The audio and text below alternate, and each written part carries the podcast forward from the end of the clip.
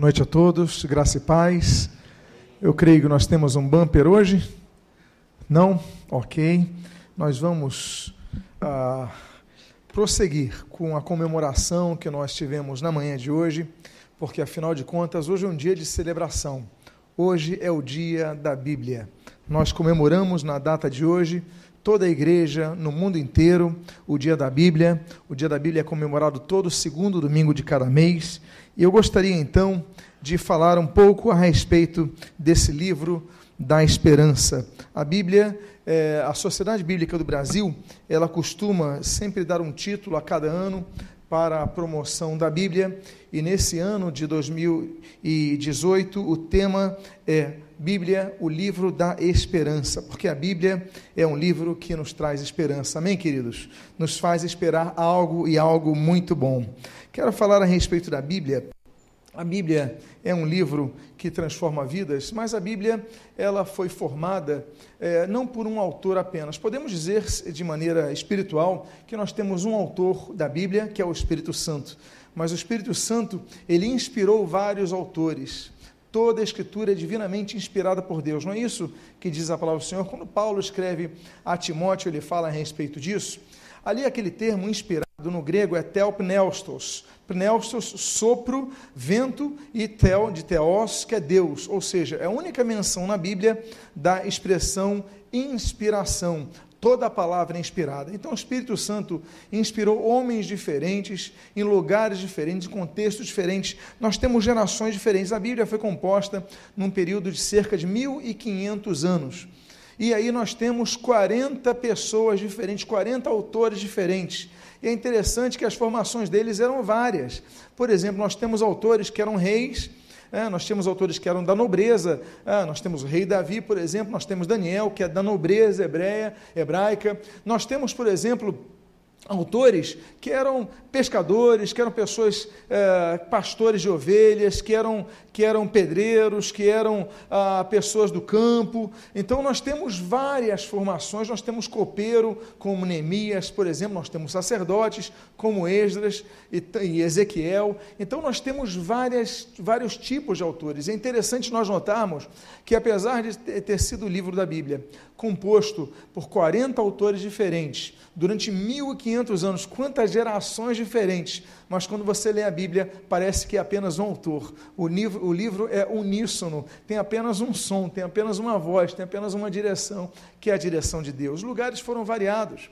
Nós tivemos a Bíblia sendo composta, por exemplo, em, em palácios, também, como por exemplo o caso ah, do rei Davi, ah, mas nós temos também a Bíblia sendo escrita em prisões, como o apóstolo Paulo escreveu várias de suas cartas, por exemplo, como ah, Jeremias escreveu ali naquele contexto de prisão. Então nós temos autores que escreveram em lugares diferentes, em contextos diferentes, em condições e circunstâncias diferentes.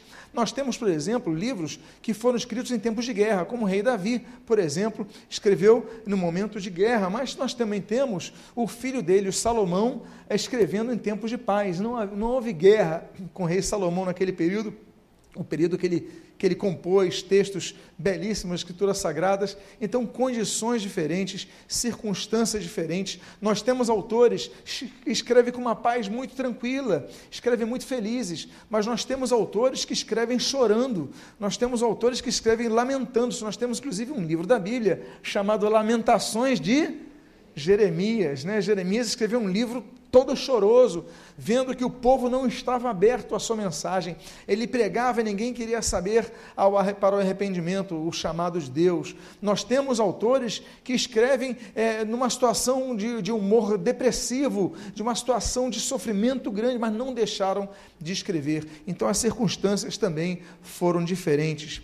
A Bíblia foi um livro que foi muito perseguido ao longo da história. Nós já temos desde o ano 313, por exemplo, o imperador Diocleciano, ele lança um édito proibindo a Bíblia, mandando queimar as escrituras sagradas e proibindo o culto a outro Deus que não fosse a divindade imperial. E aí nós temos dessa perseguição, nós temos várias perseguições, nós sabemos que foram dez imperadores que eh, impetraram dez perseguições ao cristianismo ao longo da história, e além dessas perseguições, muitas outras.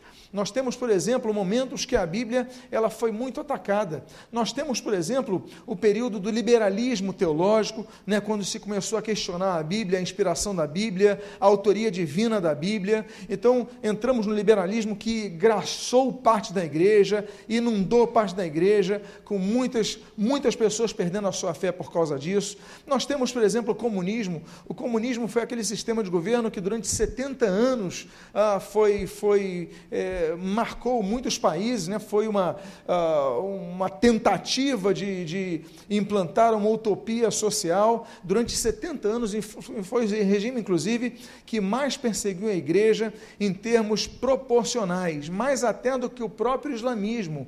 Você vai a alguns países e você vê. É, parte de cristãos ali. Existem igrejas cristãs, por exemplo, no Irã é, do regime xiita. Nós temos igrejas cristãs, por exemplo, na Síria, em um grande percentual de sírios né, no regime alauíta. Nós temos igrejas cristãs no Iraque, que é sunita. Então, mas nós, mesmo com as perseguições é, de radicais islâmicos, né, a Al-Qaeda, o Estado Islâmico, é, mesmo assim, o, nada se comparou ao período do comunismo, quando a igreja era de fato perseguida, mas ainda assim a igreja permaneceu, a igreja permaneceu firme. O Senhor Jesus, ele disse que as portas do inferno não prevaleceriam contra a igreja. Não prevaleceriam. Olha, eu falei do comunismo, eu falei do islamismo, eu falei dos, dos, que usaram as forças políticas, as forças militares, as forças bélicas para destruir a igreja. Não conseguiram destruir a igreja.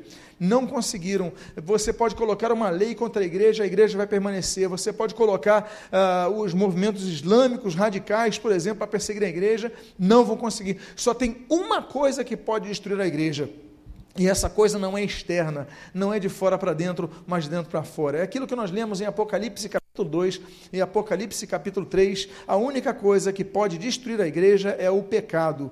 Quando o pecado entra naquelas sete igrejas, nós vemos cinco igrejas falidas espiritualmente, cinco igrejas é, totalmente corrompidas por causa da entrada do pecado. Portanto, as perseguições externas tentaram destruir a igreja, não conseguiram, e as perseguições externas tentaram destruir a Bíblia e não conseguiram, a Bíblia permanece. Em termos de produção, por exemplo, nenhum livro livro foi mais traduzido do que a Bíblia, nenhum livro tem sido mais impresso do que a Bíblia, e nenhum livro tem alcançado todos os estratos socioeconômicos e todas as etnias com a Bíblia. Por quê? Porque a Bíblia faz parte de nossa missão. O Senhor Jesus ele disse: Olha, ide por todo mundo e pregai o evangelho a quem? Somente ao seu povo? Somente aos brasileiros? Somente aos cariocas? E de pregar o evangelho a toda a criatura. O Senhor Jesus, a Bíblia diz que ele voltaria e ele traz vários sinais de sua vinda. Trataremos mais isso quando voltarmos a dar o estudo de escatologia.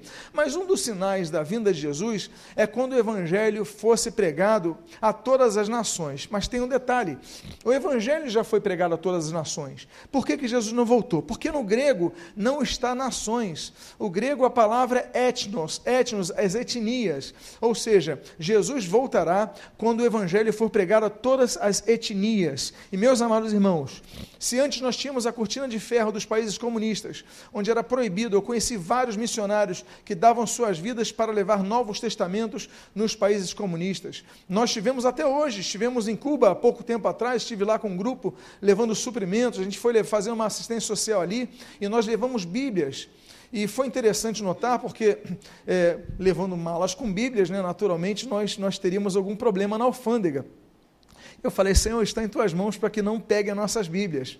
Ah, isso me lembrou quando eu fui levar Bíblias ah, em árabe, lá no Egito. Aconteceu uma coisa muito semelhante, mas enfim, estamos falando da Bíblia, hoje é dia da Bíblia, posso comentar a respeito? No Egito, por exemplo, eu fiz um contato com o irmão lá no Cairo, eu falei o seguinte: olha, eu vou estar em Alexandria, a gente se encontra no meu hotel e eu te entrego o material. Ok.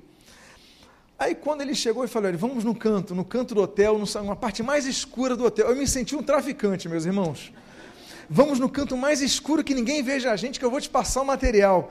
Meus irmãos, eu fui lá para o canto, encontrei com ele, falamos um pouco aqui do, do Rio de Janeiro, ele é carioca, e ele, olha, então está aqui nessa mala, estou passando a mala, parecia filme, né? aqui está a Bíblia e tal, vamos fazer uma oração. O problema quando dois crentes se encontram é que a gente tem o hábito de orar, não é isso? Eu falei, então a gente vai se despedir, vamos orar, vamos orar. Aí nós oramos, fechamos os olhos, demos as mãos. Quando eu abro o olho, tem um policial do meu lado. Eu falei, já era. já era. Aí eu, pois não? Aí ele falou, não, o táxi desse senhor já chegou. Eu falei, graças a Deus. O policial estava lá no, no, hotel, mas aí ele tinha chamado o táxi, então ele só foi avisar. Eu fiquei mais tranquilo. Ele levou a Bíblia. Quando estamos, tem uma blitz do outro lado da rua. Eu falei, Senhor, mais uma prova. Olha, o Senhor é contigo. Daqui a pouco ele passa, manda mensagem, olha, passei, tudo bem, a Bíblia está entregue, é uma benção. E lá em Cuba aconteceu, nós fomos levar alguns Novos Testamentos, nós sabemos que não se pode distribuir material é, na rua, evangelho, não se pode evangelizar na rua. Existem algumas caça-culto, que eles chamam, que são autorizados para que haja culto, mas nós queríamos distribuir algumas pessoas. E foi interessante que, muito bonita a experiência, fomos um grupo muito bom, que eu falei, bom, agora nós estamos levando roupas, estamos levando alimentos, estamos levando material de higiene, tudo para doar ao país, numa crise muito grande. E aí quando chegou, falei: o que, que nós vamos fazer? Aí chegou a mala, e uma de nossas malas, nós levamos várias malas para de doações, mas uma das malas estava semi-aberta, como se tivesse arrebentado. Aí eu falei: já sei, vou aproveitar a oportunidade. Aí tinha um guardinha que estava olhando para a gente, um grupo, um grupo, não lembro quantos eram, 11, 13, um grupo assim. E de repente ele olhou, ele viu aquela mala, eu olhei a mala aberta, eu falei: Senhor, por favor, tem uma reclamação a fazer abriram a minha mala, não pediram autorização, e falou, não, está rasgada. Poxa, mas como é que pode? Você joga a mala de qualquer maneira. Eu dei uma reclamada para ele, que eu falei, antes eu reclamar com ele do que ele me procurar para falar alguma coisa. Ele, não, tudo bem, pode passar, está tudo certo. Pronto, chegamos aí, foi uma bênção. Levamos as Bíblias, doamos as Bíblias. A Bíblia tem sido um livro que transforma vidas. Eu lembro que, eu não sei se foi com o missionário Alexandre, ele estava no, no, no elevador com algumas, alguns Novos Testamentos para distribuir, e uma moça falou assim: isso aí é o que? No elevador na, da, do, da casa que nós alugamos ali. Esse daqui é a Bíblia, a palavra de Deus. Ah, sim. Aí ele falou assim: Você quer? Ele, eu quero. Aí ela pegou, ela cheirou, que regalo precioso, que presente precioso que vocês me deram. A Bíblia é um livro que transforma, meus amados irmãos. Então a Bíblia tem produzido. O Brasil é o segundo maior produtor de Bíblias do mundo. Nós produzimos, no ano retrasado, 8 milhões de Bíblias ano. Uma benção. O Brasil tem, tem, eh, tem a, um material, uma gráfica maravilhosa em Barueri, no estado de São Paulo. Nós produzimos para toda a América do Sul, inclusive os países eh, de língua hispana e espanhola, e nós também produzimos para os países de língua lusófona, de língua lusófona na na, na, África. Então, nós temos que orar pelas sociedades que estão trabalhando. E o conteúdo da Bíblia, a Bíblia é um livro que tem dois testamentos. O meio dos testamentos é o Senhor Jesus. Né? O Senhor Jesus marca a diferença entre a antiga aliança e a nova aliança, nós chamamos dois testamentos. O Antigo Testamento e o Novo Testamento. A Bíblia tem 66 livros, 39 no Antigo Testamento, 27 no Novo Testamento. A Bíblia tem 1189 capítulos. A Bíblia tem 13.602 versículos. A Bíblia tem 773.693 palavras. É um livro maravilhoso, é um livro que transforma, é um livro que edifica. Então, meus amados irmãos, nós devemos ler a Bíblia, amar a Bíblia. Amém, queridos? Quanto aos capítulos, são 31.102. Desculpem a, a falha aqui da minha memória. Amém, queridos? Mas vamos avançar, porque a Bíblia é um livro maravilhoso. E sobre o dia da Bíblia, por que, que nós celebramos hoje o dia da Bíblia? É, isso entrou no calendário ah, da, da igreja inglesa, a igreja anglicana, a partir de 1549, pelo bispo Thomas Cranmer. Thomas Cranmer falou com o rei Eduardo, ah, falou o seguinte: Rei, nós temos que colocar no livro de oração comum um dia para a igreja orar pela Bíblia, porque a igreja tem que ler a Bíblia, a igreja tem que praticar a Bíblia, mas a igreja tem que orar pela Bíblia para que a, igreja, para que a Bíblia seja divulgada. Um dos grandes marcos da reforma protestante foi, naturalmente, a impressão de Bíblias, a, liber, a liberdade de imprensa, a liberdade de expressão, e na Inglaterra não foi foi diferente. A partir da reforma de Eduardo uh, uh, Henrique VIII, então começou a se distribuir Bíblia, começou a ler a Bíblia. A Bíblia em inglês, nós temos as traduções, por exemplo, de Coverdale, por exemplo, nós temos uh, várias outras traduções que são incentivadas para que o povo inglês lesse, não apenas então o latim, mas na própria língua inglesa. Mas em 1549, Thomas Cranmer fala o seguinte: Rei, hey, nós temos que colocar um, um dia para a igreja se lembrar da importância da Bíblia. E aí se define o dia, lá no século XVI, o segundo domingo de dezembro, como o dia da Bíblia. Então, dê aos, os parabéns à pessoa que está do seu lado, parabéns pelo dia da Bíblia. Que benção, não é verdade? No Brasil, o Dia da Bíblia começa a ser comemorado aos poucos, a partir da década de 1850, quando chegam, começam a chegar é, dois tipos de levas de protestantes ao Brasil. O Brasil essencialmente católico desde sua fundação, desde sua descoberta, né? Nós temos a Ordem de Cristo, nós temos a vinda dos jesuítas, nós temos um sistema ah, muito envolvido, a Península Ibérica sempre muito envolvida com o papado, então durante séculos foi assim, mas duas levas começam a acontecer a partir principalmente do século XIX, que são levas de, de, de nós chamamos assim, protestantes de missão e nós temos os missionários. Protestantes de missão, eles não vêm para implantar o evangelho aqui, eles vêm, por exemplo, a, a, a colonização alemã e a colonização suíça, eles vêm e começam a vir protestantes ao Brasil. Então eles são colonos e começam a vir pastores ao Brasil. Nós temos pastores que começam a trazer a palavra, mas o objetivo deles não era primordialmente evangelizar a nação brasileira. O objetivo dos pastores que vinham da Alemanha e da Suíça eram pregar para os protestantes suíços e alemães. Então nós falamos assim, é uma missão de colônia.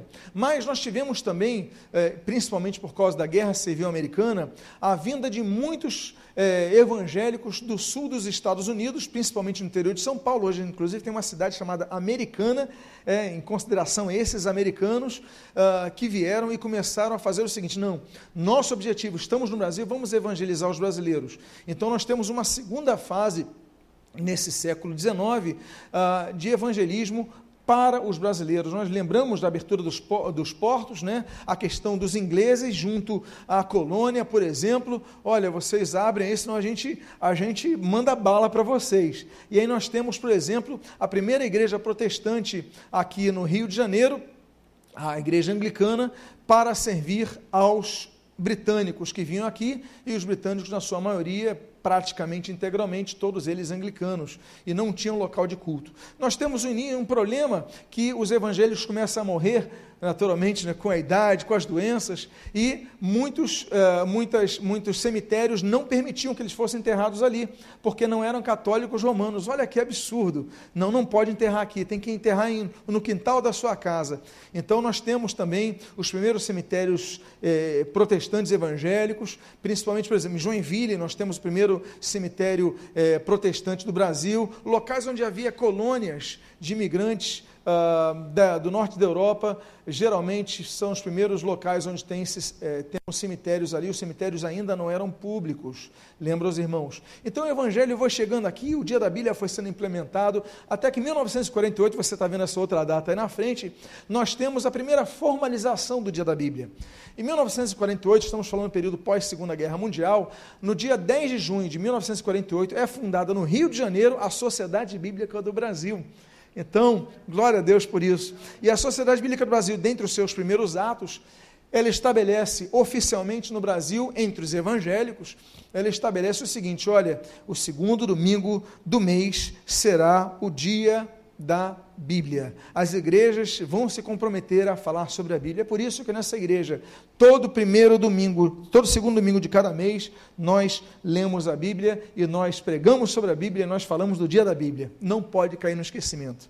Ano 2001, estamos muito recentes, é declarado oficialmente, através da Lei 10.335, o Dia da Bíblia, no calendário oficial do Brasil. Ou seja, se nós temos uh, a Bíblia sendo, uh, o Dia da Bíblia sendo comemorado pela Igreja Evangélica, agora está no calendário oficial da nação brasileira, o segundo domingo de, do, do, mês de dezembro, uh, a partir de 2001, o Dia da Bíblia. Então nós louvamos a Deus por esse ato. Amém, queridos? Agora, não, não viemos aqui para falar apenas de alguns aspectos da história da Bíblia, da composição da Bíblia. Eu vou falar sobre isso, sobre a composição da Bíblia no mês de janeiro. Se prepare, temos um material muito especial para compartilhar com os irmãos. Mas eu quero falar, e o título da mensagem de hoje, como você pode ler ali atrás, Vox Dei, as sete extensões da palavra de Deus. Quantos querem adentrar o texto bíblico? Porque até agora não adentrei. Até agora estou na introdução. Mas hoje é um dia especial, o dia da Bíblia, tínhamos que falar a respeito disso. Quantos querem então ver um pouquinho a respeito do que a Bíblia é, as sete extensões da Bíblia? Digam amém. amém. A primeira extensão é a que nós lemos no livro de Salmos, capítulo 119, versículo de número 105. Lâmpada para os meus pés é a tua palavra e luz para os meu, meus caminhos. A Bíblia é lâmpada, a Bíblia é luz, a Bíblia ilumina os nossos passos. Eu quero lembrar aos irmãos, nós somos do século 21, alguns são do século 20, mas nós somos de uma época, somos de uma geração que tem iluminação nas ruas. Nós geralmente também temos, pelo menos como, como urbanos que nós somos aqui da cidade do Rio de Janeiro, nós temos geralmente asfaltos, uh, né, e nós temos calçadas bem calçadas. Claro, há buraco aqui, há buraco ali, mas não é como antigamente era. Antigamente, na época que a Bíblia foi composta, não havia o, a, a, a, estradas asfaltadas, também não havia luz elétrica, não havia nem luz de óleo de baleia, como, na, como começou a, ser organizada a luz nas, nas grandes cidades, nos grandes centros urbanos. Não, era escuro. As pessoas dormiam cedo. Por quê? Porque não havia luz. Eu lembro, nós abrimos algumas igrejas na África do Sul, no ano 2005, nós abrimos quatro igrejas na África do Sul. E eu lembro que, numa delas, em Joanesburgo, nós tínhamos dois cultos. Nós tínhamos o culto da manhã e o culto da noite. O culto da manhã, tudo bem, começava às nove da manhã. Mas o culto da noite começava às três da tarde. Aí você fala, como assim culto da noite, três da tarde? É porque, como escurecia cedo, e muitas das pessoas moravam em regiões que não tinham luz elétrica, eram muito perigosas. É, e você, para você ter noção, a África do Sul era o campeão na África de estupros muita violência nessa área. Então nós fazemos o culto mais cedo para que as pessoas pudessem, ainda à luz do dia, chegarem às suas casas em segurança. Você vê o que são os contextos missiológicos, não é verdade?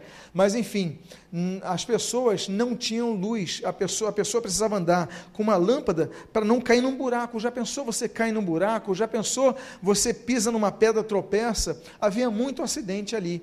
Então o autor sagrado, quando ele escreve esse grande salmo, esse belíssimo salmo sobre a Bíblia, sobre a beleza da Bíblia, sobre a importância da Bíblia, ele diz: Olha, a Bíblia é a lâmpada para os meus pés, a Bíblia é a luz para os meus caminhos, porque com a Bíblia eu não tropeço, com a Bíblia eu não caio, com a Bíblia eu permaneço. É por causa disso que no mesmo livro de Salmo, no 119, só que no versículo número 11, a Bíblia diz assim: Olha, guardo no meu coração as tuas palavras para não pecar contra ti. Meus amados irmãos, quando nós lemos luz, nós lembramos de vários aspectos. Nós lembramos, por exemplo, que o livro de Miqueias, capítulo 4, versículo 2, apresenta o Messias como o sol da o sol da justiça. E aí nós vemos, por exemplo, o Senhor Jesus cumprindo essa profecia de Miqueias, capítulo 4, ele cumpre essa profecia ao confirmar em João capítulo número 8, ele diz o seguinte: olha, eu sou a luz do mundo. E aí nós vemos um reflexo dessa luz na própria igreja, porque em Mateus capítulo número 5, Jesus fala: Vós sois a luz do mundo. Ou seja, nós temos que brilhar. Temos que brilhar a luz de quem? A luz de Cristo. Nós temos que refletir a luz de Cristo.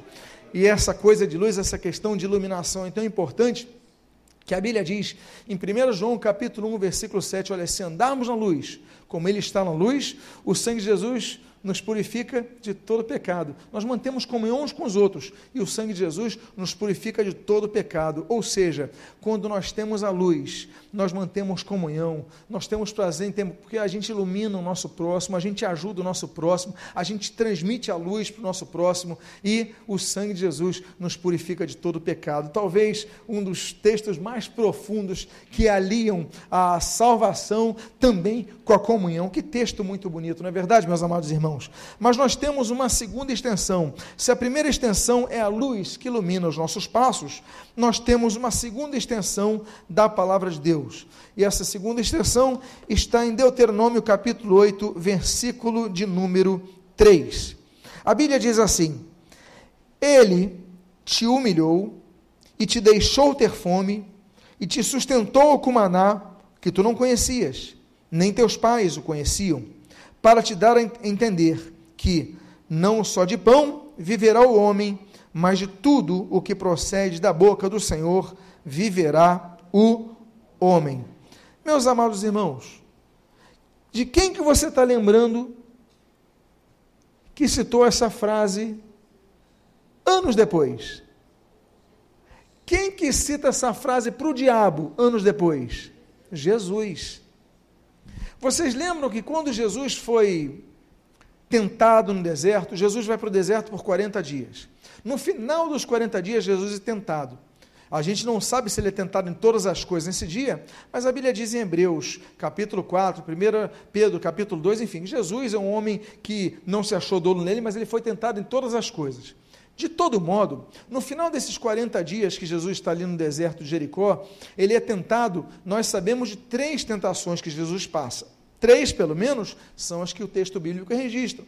E nas três tentações, Jesus, ele repreende Satanás dizendo: Está amarrado, diabo? Não. Jesus repreende Satanás dizendo: Está escrito, está escrito, está escrito. Jesus, para vencer o diabo, apela às Escrituras Sagradas. E esse é um dos textos que nós encontramos ali em Mateus capítulo 4, versículo 4, quando Jesus cita o texto de Deuteronômio capítulo 8, versículo 3 nem só de pão viverá o homem, mas de toda a palavra que procede da boca de Deus. Ou seja, Jesus usa a palavra. Por quê? Porque essa palavra nos alimenta. Meus amados irmãos, que texto bonito. Nós temos, por exemplo, a palavra de Deus falando sobre o sustento de Deus, falando de alimento, que a palavra nos alimenta, a palavra nos fortalece. Por exemplo, Deus é um Deus que nos dá sustento, mesmo quando nós estamos no deserto.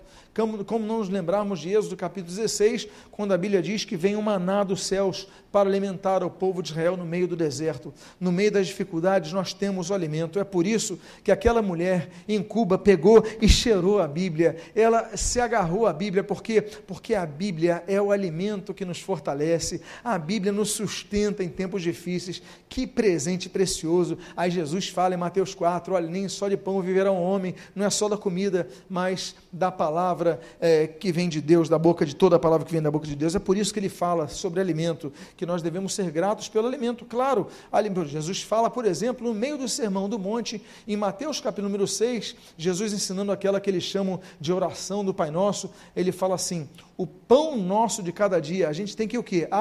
Agradecer pelo pão nosso de cada dia né, Senhor, muito obrigado. É por isso que quando a gente vai comer, a gente sempre agradece ao Senhor o que Ele nos dá. Amém, queridos? Deus é um Deus que nos dá alimento, Deus é um Deus que multiplica o alimento. Por exemplo, Marcos capítulo 8, assim como Lucas capítulo 9, nós vemos Jesus falando sobre as multiplicações dos pães. Ele multiplicou. Aquele jovem chegou com pães, com peixes e não havia para todo mundo. Jesus, ele dá graça e manda distribuir e todos são alimentados.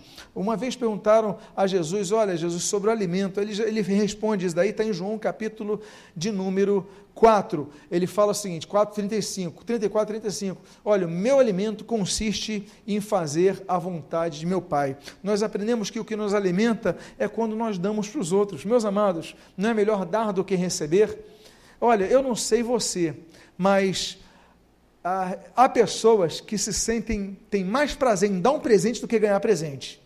Alguém assim? Gosta mais de dar um presente do que ganhar presente? Não estou falando que estão reclamando do que ganham presente, não. É o prazer de dar. Não é bom alegrar pessoas? Não é bom? Então, essa, esse gesto altruísta é um gesto é, cristão é melhor dar, é melhor oferecer. E a Bíblia fala sobre isso, que coisa bonita. É, a Jesus fala então nesse texto, João capítulo 4, olha, o meu alimento, ou seja, aquilo que me nutre, aquilo que me dá força, é fazer a vontade de meu Pai, é cumprir a vontade de meu Pai. Olha que coisa bonita. Aí você vai, dois capítulos depois, você vai para João capítulo número 6, e aí Jesus ele fala assim: Eu sou o pão da vida. Jesus é o alimento que nos supre. Nós, tendo Jesus, não precisamos mais de outro. Tendo Jesus já temos tudo. Olha, ah, eu tenho religião. Jesus é mais do que religião. Ah, mas eu tenho filosofia. Jesus é mais do que filosofia. Ah, mas eu tenho meu credo. Jesus é mais do que tudo isso, porque Jesus é o único que supre as carências e a fome de cada um. Amém, queridos? Então, a primeira coisa, a primeira extensão da palavra de Deus que nós lemos nesta noite, nós aprendemos, é que a Bíblia é a luz ilumina. A segunda extensão da palavra de Deus que nós lemos é que a Bíblia é o que? Alimento. Agora, nós vamos uma terceira extensão que dá uma especificidade do tipo de alimento que a Bíblia, por exemplo, é. Nós lemos, por exemplo, sobre esse, essa terceira extensão da Bíblia, a Bíblia diz no Salmo 119, versículo de número 103: Quão doces são as tuas palavras ao meu paladar, mais que o mel à minha boca. As tuas palavras são doces, mais que o mel à minha boca. O mel adoça a vida. O, olha, a nossa vida é uma vida de lutas. Jesus, ele profetizou: No mundo tereis aflições, mas tem de bom ânimo, porque eu venci o mundo. Jesus, ele falou: Olha, nós temos dois caminhos, um largo e outro estreito, outro sinuoso, outro mais difícil. E o que leva à salvação é esse. O Senhor Jesus falou: Se alguém quiser me seguir, negue-se a si mesmo, tome a sua cruz e siga-me.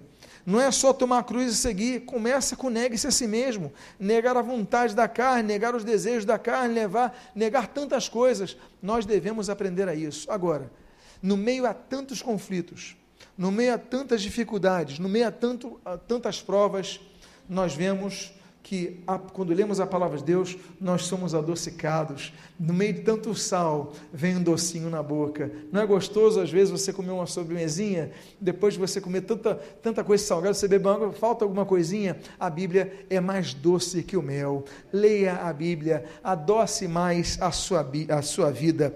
A Bíblia diz quando a Bíblia traz as características da terra prometida, Deus fala no Monte Horebe, capítulo 3 de Êxodo, a Moisés, ele fala: Olha, vocês vão sair aqui do Egito e vocês vão para uma terra onde mana leite e. Leite o quê? Mel. Então, meus amados irmãos, temos que lembrar isso. Aí Deus, ele dá um couvert para o povo. Se me permitem aqui uh, a expressão que eu estou usando. Por quê?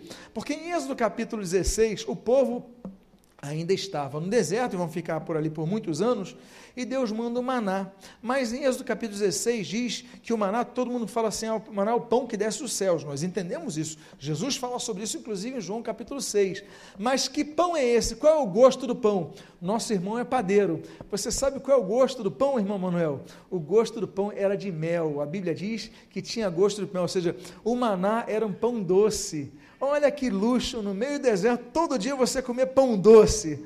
Que benção, na verdade, a Bíblia cita, a Bíblia fala a esse respeito. Outra vez que o mel é citado, ela é citado, por exemplo, em Juízes capítulo número 14, quando Sansão, ele quebra um dos votos do nazireado. Sansão, ele não podia se aproximar de cadáveres, ele se aproxima do cadáver do leão e ele pega mel ali, ele come daquele mel e ainda deu o mel para os seus pais. Nós vemos que o mel também representa a tentação, a tentação de você ultrapassar os seus limites.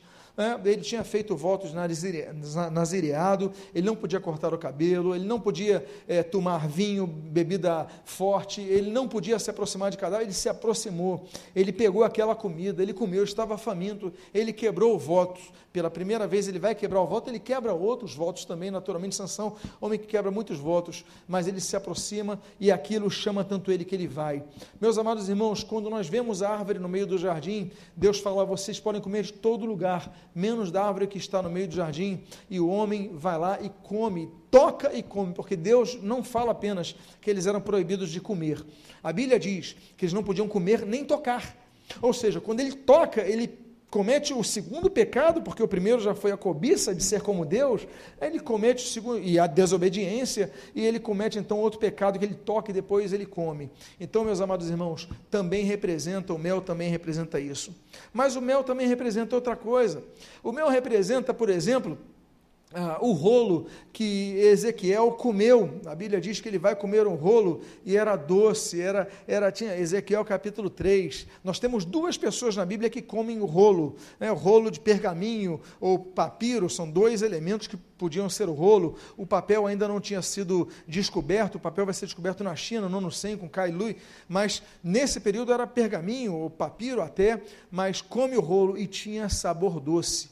Quero lembrar que o rolo de papiro era uma folha parecida, por exemplo, com a folha da bananeira, é seca, não tinha gosto, o máximo era gosto de, de, de, de, de folha seca, mas ali com Ezequiel teve um paladar diferente. Por quê? Porque a Bíblia, às vezes você ah, é apenas um livro, apenas um livro histórico, tem umas histórias chatas, tem umas histórias cansativas, ah, tem uma genealogia, mas quando você ora, você começa, Deus, me revela com a tua vontade. Deus começa a mostrar e mostrar que tem mel, tem doce no meio dessa letra. Você tem que ler com fé a palavra de Deus, você tem que amar a palavra de Deus.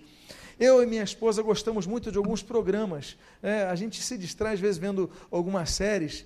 E tem uma série que se chama Masterchef. Na Bíblia, nós temos o Masterchef, você sabia disso? Por quê? Porque a Bíblia diz em Lucas capítulo 24, Jesus já ressurretos, os discípulos vêm do mar da Galileia e quando chegam, Jesus já tinha preparado o alimento para os discípulos que estavam cansados. Olha que luxo! Serem servidos por Jesus. Olha, se Jesus serviu a comida, preparou a comida, a Bíblia diz que Jesus serviu um prato que era composto de dois elementos. Olha a prova.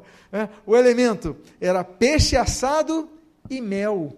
Mel. Jesus preparou o peixe, Jesus era um chefe, e como a Bíblia diz que ele era o Rabone, né, o Rabi, o mestre, então ele era o Master-chefe.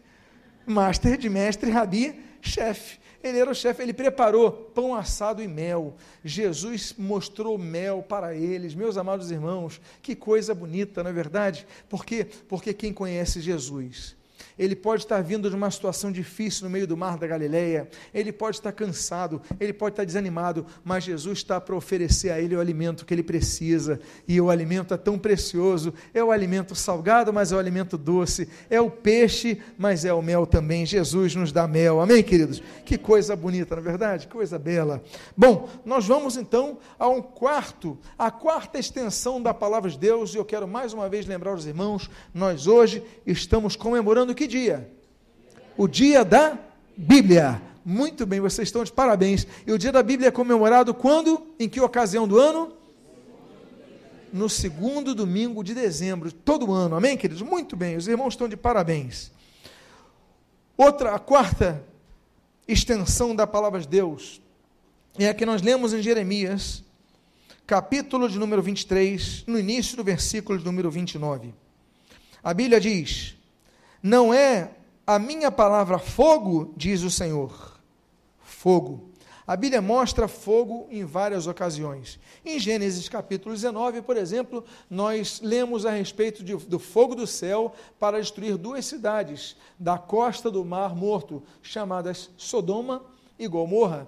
Veio fogo do céu e destruiu aquelas cidades. Por quê? Porque Deus é um Deus de justiça, Deus é um Deus de juízo. Agora, é importante dizermos que sempre antes de Deus executar o juízo, Deus manda um mensageiro para pregar o arrependimento. Deus mandou um Noé antes de implantar o juízo sobre, por exemplo, a terra. Deus sempre manda os seus mensageiros. Mas o fogo também representa outra coisa. Nós temos, por exemplo, aquele chamado de Moisés no Monte Horebe. Moisés está ali pastoreando e de repente ele encontra uma sarça que, o que, que acontecia naquela sarça? Ela estava pegando mas não consumia a sarça, ou seja, continuava com a sua folhagem, mas no meio daquele fogo veio a voz de Deus. Amados irmãos, esse mesmo fogo que apresenta, Deus apresenta a, a, a Moisés, quando o convocou para pregar a libertação ao Egito, ao mesmo fogo nós vemos no, no, topo do Monte Sinai, em Êxodo capítulo 19, com o próprio Moisés ali. Ou seja, o fogo de Deus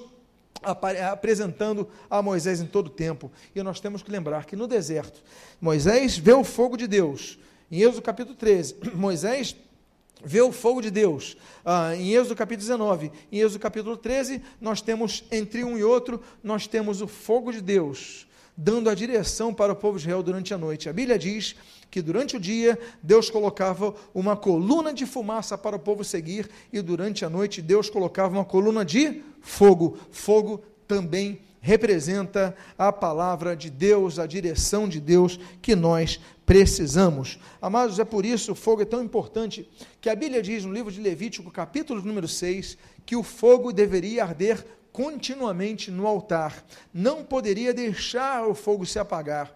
Uma vez estive na cidade de Atlanta e ali fui visitar é, um dos homens ah, que levaram meu pai a decidir pelo meu nome de Martinho Lutero. Naturalmente, o primeiro nome foi do reformador alemão do século XVI, 1483 a 1546, Martinho Lutero, mas um outro nome também que eh, lembrou a meu pai sobre esse grande nome era de Martin Luther King, Martinho Lutero rei, digamos se nós fôssemos traduzir aqui, que foi um grande líder dos direitos humanos uh, dos Estados Unidos, mas não só isso, ecoando no mundo inteiro, líder do movimento para os direitos humanos equalitários. E esse homem era pastor batista.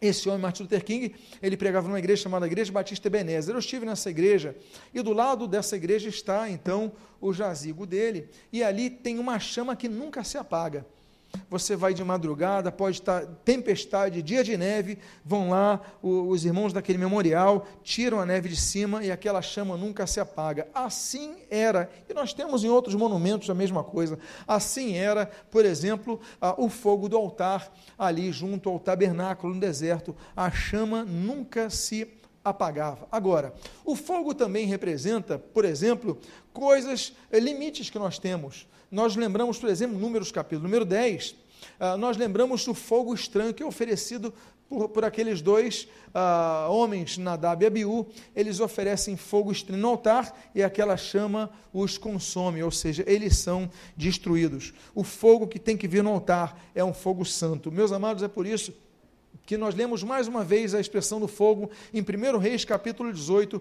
quando a Bíblia diz que vem fogo do alto consumir aquele altar de doze pedras que o profeta Elias, ele levanta ali no Monte Carmelo. Ele orou ao Senhor e o fogo desceu. Amém, queridos? O fogo precisa descer. E aí nós temos o profeta Elias, que tem essa experiência com fogo, no, talvez na maior prova da vida dele e também na despedida dele da terra, quando a Bíblia diz que no redemoinho Elias foi levado como numa carruagem de fogo, segundo Reis capítulo número 2. Os irmãos estão de parabéns, porque o fogo purifica. A palavra de Deus é como fogo, a palavra de Deus purifica, a palavra de Deus transforma. É por causa disso que nós devemos buscar a nossa purificação. Os irmãos se lembram, por exemplo, do chamado do profeta Isaías, o filho de Amós? Isaías é chamado por Deus e Deus o chama para uma grande obra. E Isaías fala: Como eu posso ir? Eu sou homem de lábios impuros, eu habito no meio de impuros lábios. Meus olhos viram rei. E aí Deus envia os serafins, aliás, a única menção dos serafins na Bíblia é, que se encontra em Isaías capítulo 6, e diz que ele pega uma brasa é, com atenais, uma brasa do altar, coloca na boca e purifica os lábios desse homem. Ou seja, o fogo é para também nos purificar. Devemos nos purificar para chegar na presença de Deus. Todo, todo mês nós temos a celebração da ceia do Senhor, nós temos esse hábito, a igreja cristã tem esse hábito. Jesus, ele mandou, é, nos ordenou que nós fizéssemos isso, nós fazemos isso, é, nós mantemos essa, essa ordenança do Senhor Jesus. Mas a Bíblia diz, em 1 Coríntios capítulo 11, ah, não só no versículo 28, mas em, em todos os outros, a Bíblia fala assim: olha, examine-se, pois, o homem a si mesmo, e assim Tome do pão e beba do cálice. Ou seja, nós temos sempre nos examinar, chegar à presença de Deus, Senhor, perdoa meus pecados, perdoa as minhas falhas e fazer esse autoexame. Amém, queridos? Por quê? Porque a palavra de Deus é fogo. Nós vamos para o quinto. Quantos querem, estão dispostos a caminhar mais uma extensão na palavra de Deus? Você pode me lembrar de algumas? Eu já estou é, me esquecendo de algumas. Você pode me lembrar de algumas? Diga. Luz, muito bem. Qual é a outra? Alimento. Parabéns. A terceira fogo. Mel, a, a quarta é fogo. E agora nós vamos para a quinta. É a continuação do versículo de número 29, de Jeremias, capítulo 23. Que a Bíblia diz: Não é minha palavra fogo, diz o Senhor, e o que? Martelo que esmiuça a penha. A Bíblia fala três vezes sobre martelos. Nós temos três vezes a menção dos martelos. Nós temos, por exemplo, essa menção, falando da Bíblia, que é o martelo que esmiuça a penha, ela quebra toda a cadeia, você prega a Bíblia, ela transforma vidas e a pessoa é liberta da escravidão, é liberta de tudo que carrega, liberta dos traumas, a Bíblia cura, a Bíblia transforma, a Bíblia é a palavra que transforma, como diz a Sociedade Bíblica do Brasil nesse ano, a Bíblia é o livro da esperança. Então nós temos uma primeira menção da Bíblia, que é essa menção que nós lemos em Jeremias capítulo 23, versículo 29. Outra menção que nós temos da Bíblia é a que nós encontramos em 1 Reis, capítulo número 6, que diz que as pessoas que estavam trabalhando na construção do templo estavam trabalhando com seus martelos, mas você não ouvia nada, não ouvia o som dos martelos. Como é que se pode martelar sem ouvir o som? Como é que se pode? Você imagina o templo, o tamanho do templo, que era o templo era enorme e as pessoas martelando, ninguém ouvindo o som. O que, que isso nos remete? Aqueles que têm feito o trabalho no templo, na casa de Deus, em silêncio. Você pode não notar, mas há várias pessoas que estão aqui trabalhando para servir a Deus. Nós louvamos a Deus porque nós temos diáconos ali fora, é pessoas na equipe de som que você está vendo. Ah, aqui na distribuição de oferta você viu vários voluntários, tem pessoas ali trabalhando com as crianças, tem pessoas na recepção. Essas são as pessoas que nós vemos. Mas os que nós não estamos vendo, os que estão evangelizando na calçada, os que estão evangelizando durante a semana, os que estão intercedendo pela sua vida, você sabia que existe Existem pessoas que durante as noites, as suas orações, estão orando por suas vidas para Deus abençoar, para Deus cuidar, para Deus guiar, para Deus guardar, para Deus libertar. Sabia disso? São trabalhadores que estão trabalhando no templo com seus martelos, mas ninguém ouve. Há pessoas, meus amados irmãos, que lutaram pelas nossas vidas, nós só vamos conhecer no céu, porque são pessoas que estão trabalhando com seus martelos silenciosamente. Existem alguns que querem colocar trombeta para todo mundo ouvir, não é verdade? Existe algum que quer colocar um outdoor piscando nas suas cabeças para que todo mundo reconheça. E se você não reconhecer, a pessoa nem vai trabalhar. A pessoa fala, eu estou na escala de que, ah, hoje você vai limpar o banheiro, e meu irmão, hoje eu não posso. Hoje eu tenho um compromisso, não posso ir. Não, não, você vai ficar, você vai ficar na frente recebendo o cumprimento das pessoas. Ah, então eu posso ir. É, então, tem pessoas que têm essa carência, essa necessidade, mas o que importa é que nós trabalhemos em todo momento para o Senhor Jesus. Jamais deixemos de trabalhar para o Senhor Jesus. Eu falei sobre três momentos que a Bíblia cita a respeito dos martelos. Eu falei de Jeremias, capítulo 23, eu falei dos, dos pedreiros, dos trabalhadores do templo, e eu também tenho que falar sobre Juízes, capítulo 4, de uma mulher, de uma grande mulher, de uma heroína chamada Jael. Jael esposa de Eber, ela vai ser uma heroína em Israel. E olha, interessante, é uma batalha que tem duas mulheres como o aspecto principal. Nós vemos uma sociedade machista, nós gostamos é, e temos o costume só de ler sobre biografias dos homens, mas a, mulher, a Bíblia, ela valoriza o papel da mulher. E existe uma batalha que a mulher, ela está na frente e no, nos papéis principais de uma grande batalha, que é, a, por exemplo, aquela batalha promovida contra o rei Jabim, é, que ele oprime Israel durante, se eu não me engano, 18 anos. E nós temos uma mulher que se levanta chamada Débora, né? Débora e Baraque. Então, Débora, ela vai coordenar essa libertação e é, o rei Jabim manda o seu comandante chama, chamado Cícera. Cícera vai e essa mulher não tem espada essa mulher, é, Jael, ela não tem flecha, não tem arco e flecha, ela não tem conhecimento bélico, mas o que, que ela tinha próximo a ela? Ela tinha um martelo, e com o martelo, então, ela elimina o comandante do exército inimigo, e com isso Israel fica livre da opressão. Meus amados, o que, que nós aprendemos com isso? Muitas vezes, a nossa arma para vencer a batalha não está numa espada é, belíssima, uma espada da mais alta, do mais alto, é, da mais alta tecnologia, tecnologia. Muitas vezes a nossa vitória não vai vir do mais belo escudo. Nos lembramos, por exemplo, de Davi e Golias. Não, não adiantou a armadura de Saul para ele. Ele tinha destreza com aquela funda e com ela ele derrubou o gigante. Meus amados, essa mulher Jael, ela só tinha uma coisa à disposição dela. Ela tinha um martelo, mas ela tinha uma outra coisa à sua disposição que ninguém podia tirar: coragem. Ela podia falar: Eu não vou enfrentar um general, eu não vou enfrentar um comandante do rei Jabim, o homem mais poderoso da região. Mas ela falou: Ah, é? Então, se, se eu estou com o martelo aqui, meu inimigo, eu vou enfrentar, ela vence e aí traz a vitória sobre Israel. Nós aprendemos então que o martelo, a Bíblia é a palavra de Deus, nós devemos aprender a usar o martelo, e esse martelo que destrói, esmiuça penha, destrói todo o grilhão, todo o inimigo. Amém, queridos? Toda dificuldade. Nós temos uma sexta, penúltima, penúltima extensão da palavra de Deus.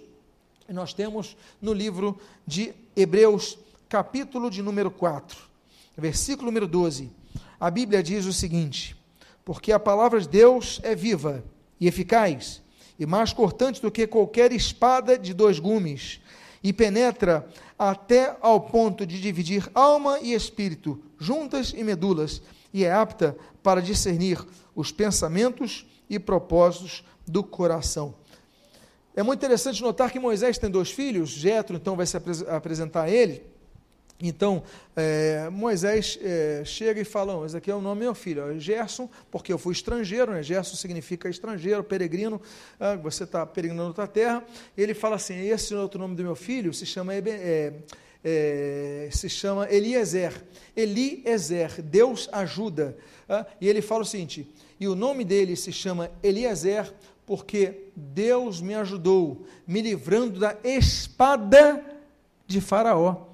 Nós começamos a ver a palavra de Deus como espada, mas nós vemos que o inimigo está com uma espada, mas Deus nos livra dessa espada. Deus nos livra do exército de Faraó. Deus nos livra dos inimigos. Amém, queridos? A espada é muitas vezes usada pelo inimigo para nos apavorar, mas Deus é o Deus que nos liberta da espada. Deus, como diz o salmista no Salmo número 9, Deus é o nosso socorro bem presente. É, Deus é o nosso refúgio e fortaleza. Tantos salmos falam sobre isso, que Deus nos, nos livra. Deus é o nosso escudo, a nossa salvação, como cantou, por exemplo, o próprio rei Davi. A Bíblia, quando fala de espada, também fala do juízo de Deus. Eu quero lembrar, por exemplo, Levítico capítulo 26, que a Bíblia, Levítico capítulo 26, fala sobre as bênçãos da obediência e as maldições decorridas da desobediência. E tem uma profecia, quando nós estudarmos escatologia, nós vamos voltar a esse texto, Levítico 26. Porque, por causa da desobediência do povo de Israel, Israel, ele, ele recebeu uh, esse, essa maldição, ele viveu essa maldição. A Bíblia diz o seguinte, Levítico 26, espalhar-vos-ei por todas as nações. Desembanharei a minha espada atrás de vós. A vossa terra será assolada e as vossas cidades ficarão desertas. Não é isso que aconteceu com Israel? Israel, Deus falou: olha, espalhar-vos-ei por todas as nações. O povo judeu ele foi retirado da sua terra de Israel por todas as nações. Israel só volta à sua terra tendo uma posse oficial, retornando à sua terra no dia 14 de maio de 1948, a uma geração passada só.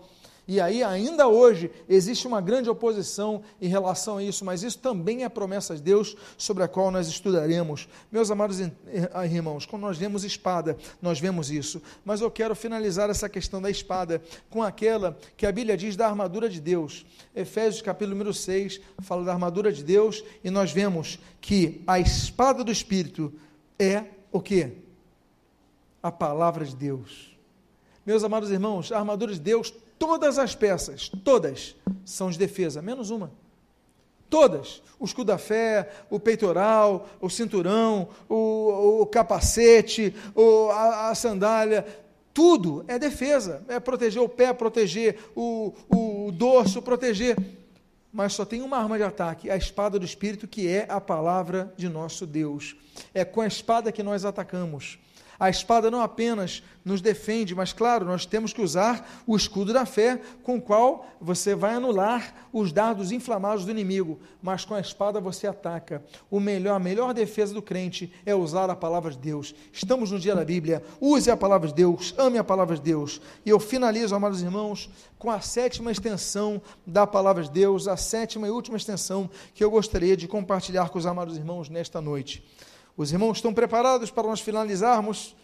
Então, guardo no coração as tuas palavras para não pecar contra ti. Guardo no coração as tuas palavras para não pecar contra ti.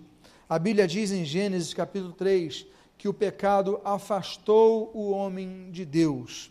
A Bíblia diz em Êxodo capítulo 15 que existem doenças, enfermidades e pragas que vêm por causa do pecado. A Bíblia diz em Isaías capítulo número 59 que Deus não ouve todas as orações, porque o pecado faz separação entre vós e vosso Deus, de modo que não vos ouça. Deus, ele ouve o coração da pessoa que está no pecado, mas o coração está quebrantado, porque Deus não despreza um coração quebrantado. Agora, se o coração não tiver quebrantado, você pode ficar rezando, ficar orando, ficar clamando, Deus não vai ouvir as suas orações. A Bíblia diz que em Romanos capítulo 3, versículo 23, que ah, o pecado traz condenação ao homem. A Bíblia diz em Romanos capítulo 6, vers 6, versículo 23, que o pecado gera a morte. Mas eu tenho uma boa notícia para vocês. Quem quer boa notícia? A primeira boa notícia é que Marcos capítulo 2 diz que Jesus perdoa os pecados. A segunda boa notícia é que a Bíblia fala o seguinte, olha, e conhecereis a verdade, Romanos capítulo 8, versículo 20, eh, 32, e conhecereis a verdade, e a verdade vos libertará. E o que ele fala no versículo 36, 36 desse mesmo capítulo.